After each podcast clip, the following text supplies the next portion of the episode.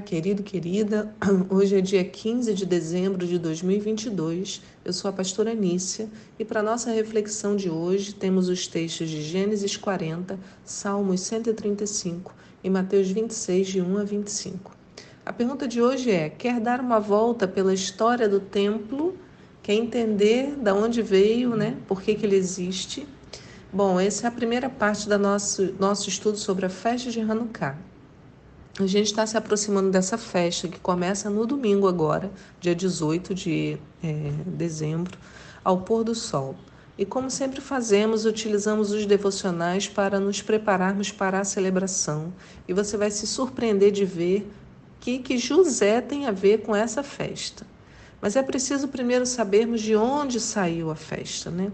O tema principal da celebração é a rededicação do templo, mas precisamos saber melhor de que templo estamos falando, como ele é dedicado e por que ele está sendo rededicado, não é verdade? Senão ficamos um tanto perdidos. E claro que nós falaremos mais sobre a festa no culto desse domingo e ao longo das próximas semanas, né, na próxima semana nos devocionais, porque há implicações maravilhosas para a nossa festa. A festa dura oito dias.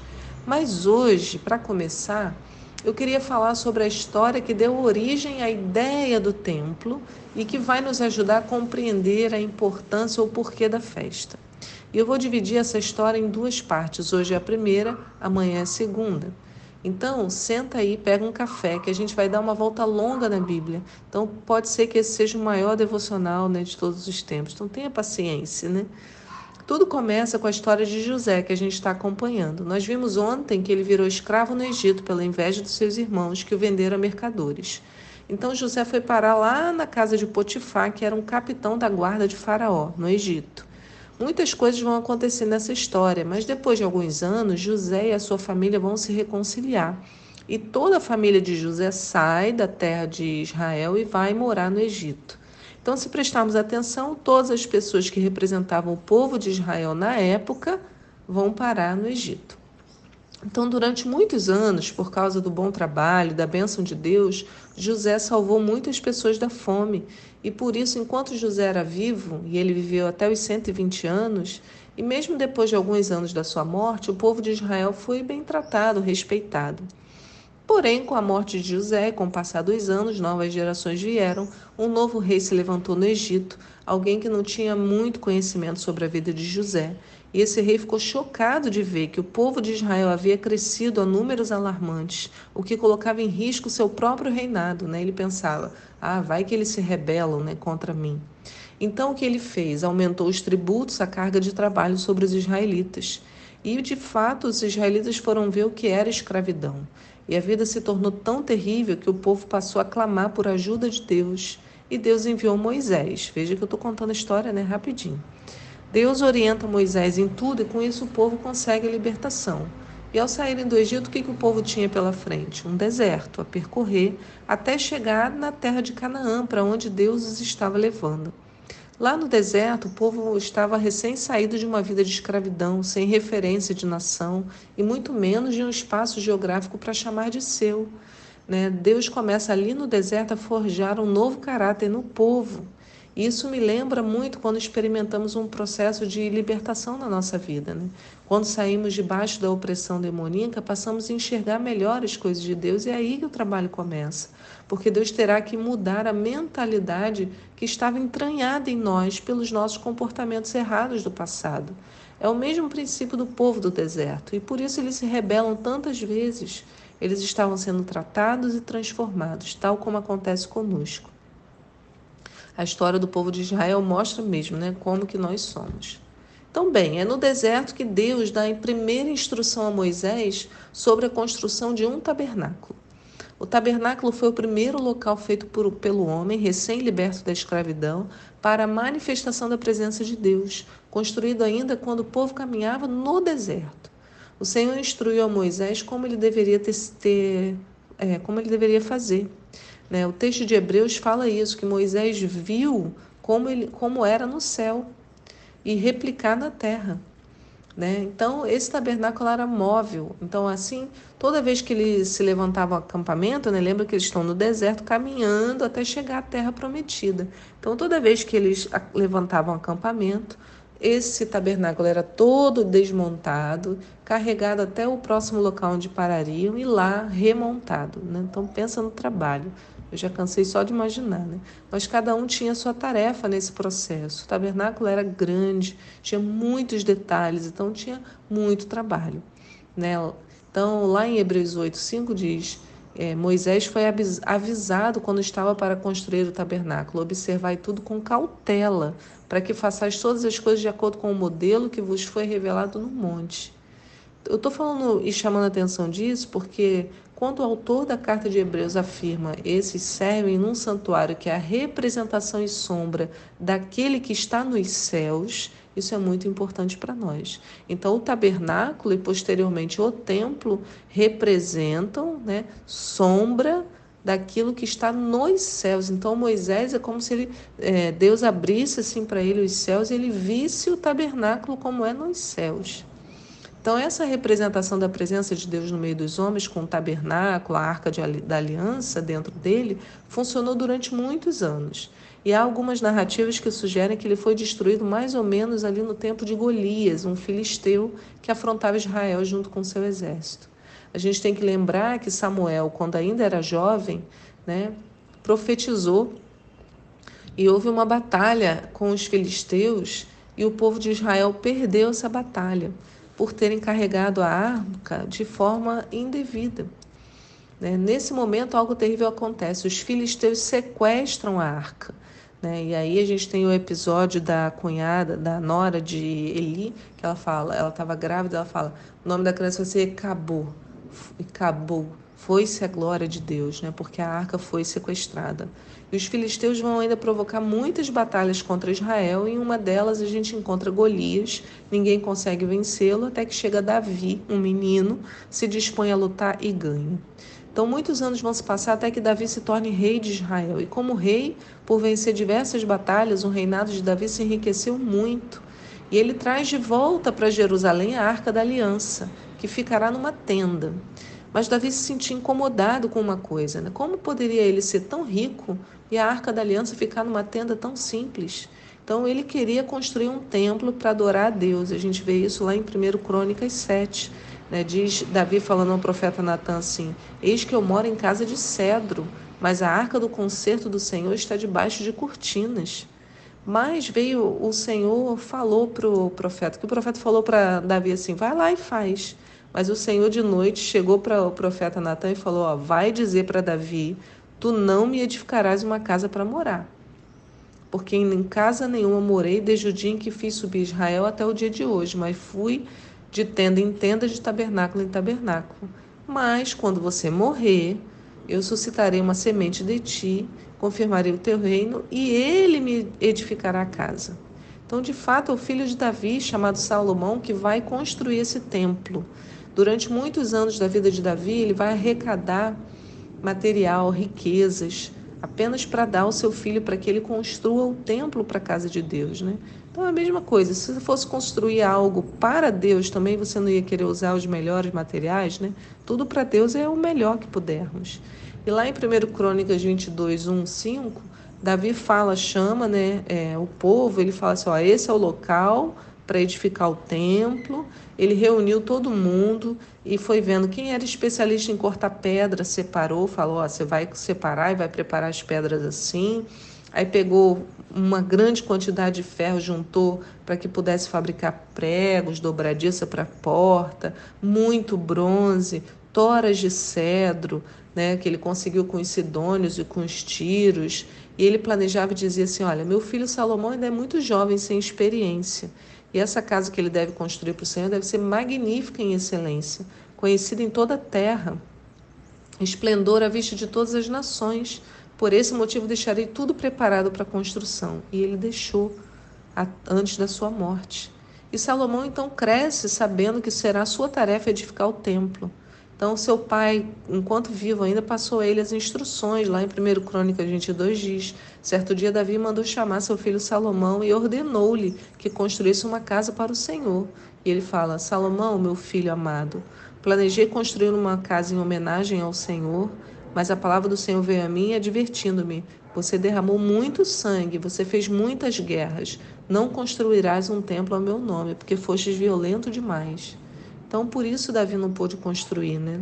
E aí agora ele fala para o filho: Olha, filho amado, que o Senhor esteja contigo, te dê forças. Aí ele fala, gente, no texto lá em 1 Crônicas, né, lindo, 22, a partir do verso 11, ele vai falando ó, que o Senhor te abençoe com sabedoria, com prudência, que você tenha zelo, pratique os estatutos, né? Olha, com muita dedicação, perseverança, eu providenciei toneladas de ouro, ele fala 3.500 toneladas de ouro, de prata, de ferro, de bronze, não tem nem como calcular, pedras preciosas. Né? Olha, eu, eu coloquei aqui para você trabalhadores, cortadores de pedra, artesão, pedreiro, carpinteiro, inúmeros homens habilidosos. Agora, pois, levanta-te, mãos à obra, e que o Senhor esteja contigo. Né? E Davi ainda fala para esses homens todos: olha, façam o que ele cooperem com Salomão. Né? A terra toda foi submetida ao Senhor e ao seu povo. Consagrai o vosso coração e alma a fim de buscar o Senhor vosso Deus. Então, ele não era uma construção qualquer, não era fazer um prédio, né? Havia ali em Davi o desejo de que esses homens se consagrassem. Então, tudo que eles pusessem no templo, ah, eu vou só cortar pedra. Não, você vai fazer isso cheio de Deus. Né? Ele fala, ó para que esses utensílios sejam trazidos para o templo que será construído em nome, em honra ao nome do Senhor. E em 1 Reis 6 e também segundo Crônicas 7, a gente encontra a construção. Diz que no ano 480, depois que os filhos de Israel foram tirados da terra do Egito, então olha quanto tempo passou entre José chegar no Egito, morar lá, trazer a bênção, as pessoas saírem de lá, né, é, o povo de Israel vir morar no Egito, até depois virarem escravos, quando eles saem com Moisés, 480 anos é, depois, mas isso vai contando, tem outras datas aqui contando no meio, mas nesse momento se constrói o templo. Né? E o Senhor fala para Salomão assim: ó, essa casa que você está edificando, se você proceder de acordo com os meus estatutos, se obedecer as minhas orientações, seguir os meus mandamentos, eu confirmarei por teu intermédio a promessa que eu fiz a teu pai Davi. Habitarei no meio dos israelitas e jamais desampararei o meu povo. E diz que Salomão dedicou sete anos do seu reinado para construir o templo e concluiu-se a obra né, de Salomão. Ele edifica o templo, ele manda trazer tudo que Davi havia consagrado e manda trazer a arca. Então, com o término da construção, né, todos esses elementos foram para dentro da, do templo. Né, e Salomão consagra tudo. E foi uma grande festa. A presença do Senhor encheu o lugar de uma maneira tremenda. Foi festa de tabernáculos. Imagina! Todo mundo celebrando. Meu Deus, que grandiosidade é essa? Diz lá em 2 Crônicas 7 que depois que Salomão ora, que ele fala: Senhor, eu te peço, todo mundo que vier orar nesse lugar, que tu ouças a oração, Senhor. Né? Ele faz uma série de pedidos, ele pede para o pessoal para ficar, ele fica de joelhos, ele abençoa o povo, é, tem comida, eles fazem sacrifícios por dias. Aí quando ele conclui, diz que desceu fogo do céu e consumiu o holocausto, os sacrifícios, a glória do Senhor, tomou toda a casa. Os sacerdotes não podiam entrar no templo porque a glória do Senhor havia enchido o templo. E quando os israelitas viram aquele fogo descendo, a glória do Senhor, eles se ajoelharam atônitos no pavimento, com o rosto colado no chão. Adoraram, deram graças ao Senhor com grande júbilo e eles ficaram exclamando: Pois Ele é bom, eterno é o seu amor, a sua misericórdia. Não dá para ficar né, distante da presença de Deus. Imagina o fogo descendo, o povo colou a cara no chão. A promessa feita ali naquele lugar é que qualquer oração feita ali seria ouvida por Deus. O Senhor faz essa promessa lá em 1 Reis 9. Diz assim: Depois que Salomão finalizou a construção do templo, o palácio real e tudo mais que havia projetado a realizar, o Senhor apareceu outra vez a ele como havia ocorrido em Gibeão. E Deus falou a Salomão: Eis que ouvi a oração e a súplica que me dirigiste. Consagrei esta casa que construíste, para que nela habite o meu nome para sempre. Os meus olhos e o meu coração estarão presentes ali todos os dias. Olha a promessa, o Senhor diz: os meus olhos e o meu coração estarão presentes ali. Está entendendo a importância desse lugar? Esse templo passa a ser objeto de muito valor. Ali estavam os elementos que permitiriam o cumprimento da lei de Moisés, ali se executavam os louvores, ali se pedia perdão pelos pecados, ali a glória de Deus se manifestava. Era um local de muita riqueza e por isso todos os povos que atacavam Israel passaram a considerar o templo como alvo de pilhagem, bem como a destruição porque a destruição do templo significava a destruição de uma cultura de fé enraizada no cotidiano das pessoas. O templo passa a ser um local de comunhão. Nós precisamos entender isso para compreender a importância do que aconteceu durante o fato histórico que deu origem à festa de Hanukkah. Esse lugar é especial aos olhos de Deus, como lemos aqui nas promessas que ele fez para Salomão. Então, esse templo né, que Salomão construiu, ele foi destruído duas vezes ao longo de toda a história. E foi destruído também pela desobediência do povo, porque ele se apegou a práticas pagãs e Deus enviou profetas alertando a eles que retornassem ao caminho, mas eles não ouviram. Então, a primeira vez que derrubaram o templo foi cerca de 400 anos, 410 para ser mais precisa, depois da inauguração feita por Salomão, que acabamos de ler, né, ou de ouvir. Então, 400 anos depois, Nabucodonosor chega, o imperador da Babilônia, chega em Jerusalém, arrasa. Ele não destrói só o templo, mas leva o povo como escravo para outra terra. E nessa terra o povo fica 70 anos, até que dois homens, Esdras e Neemias, se levantam com o coração ardendo de zelo pelas coisas do céu de Deus e retornam para Jerusalém para reconstruir o templo e a cidade. Deus havia dito que o cativeiro ia durar só 70 anos. E de fato eles conseguem. E o segundo templo, apesar de não ter a mesma glória do primeiro, vai durar 420 anos 10 anos a mais, né? Então, Salomão constrói, 400 anos depois ele é destruído, Esdras e Neemias reconstroem e ele vai ficar de pé mais 420 anos. Esse segundo templo é o templo que Jesus conheceu e que durante tantas vezes foi visto lá ensinando e celebrando as festas. Né? Nós lemos isso o tempo todo em Mateus, Marcos, Lucas. Né? É nesse templo que a história da festa de Hanukkah se desdobra. Como o pastor Luciano falou domingo, a narrativa se passa no período entre o último livro do Antigo Testamento, ali, Zacarias, e o primeiro livro do Novo Testamento, Mateus. É um período interbíblico. Por isso a gente não tem nada na Bíblia sobre a festa, além apenas do episódio de Jesus em João 10, quando ele está no templo para celebrar a festa das luzes, que é outro nome da festa Hanukkah, como a pastora Gleice citou. Não dará tempo de eu te contar porque a festa foi instituída hoje, né? Mas amanhã, quando você souber, vai entender porque os judeus ficaram tão revoltados com o que os homens fizeram dentro do templo. Esse templo que eu estou te contando aqui, que a glória do Senhor encheu, que o Senhor fez promessas. Né? E por causa dessa revolta, houve uma grande batalha no qual o povo de Israel saiu vencedor. Então, esse segundo templo ele só será destruído 40 anos depois da morte de Jesus, no ano 70 depois de Cristo. Foi com os romanos, o imperador Vespasiano seu filho Tito, um general, arrasaram o templo, incendiaram Jerusalém. E até hoje ele está destruído. Só restou um pedacinho da estrutura da sua base, que é o atual Muro das Lamentações, que nós vemos. Vou deixar um link para você ver. Né? Agora você entende por que, que aquele pedacinho é tão importante para o povo, também para nós. É por isso que as pessoas do mundo inteiro vão até lá para contemplar, para orar naquele lugar, porque a promessa do Senhor, ela não acabou.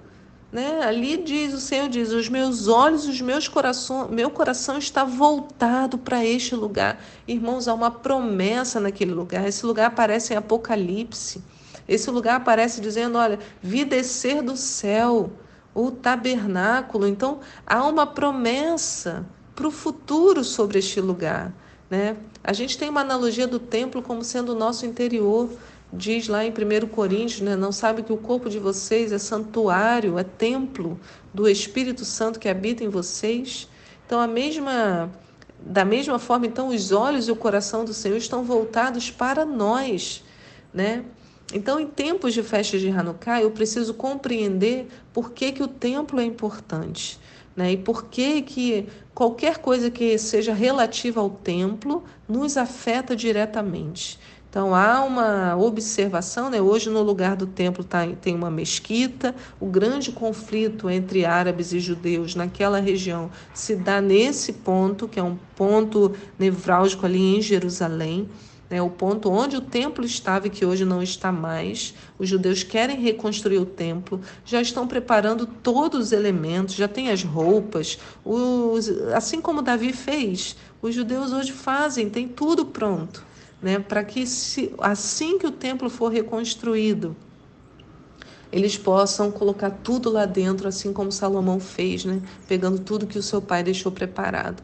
Então, amanhã nós vamos falar o que, que aconteceu nesse templo para que tornasse, gerasse tanta revolta e como foi a estratégia para que eles ganhassem essa batalha e conseguissem recuperar o templo para a adoração do Senhor.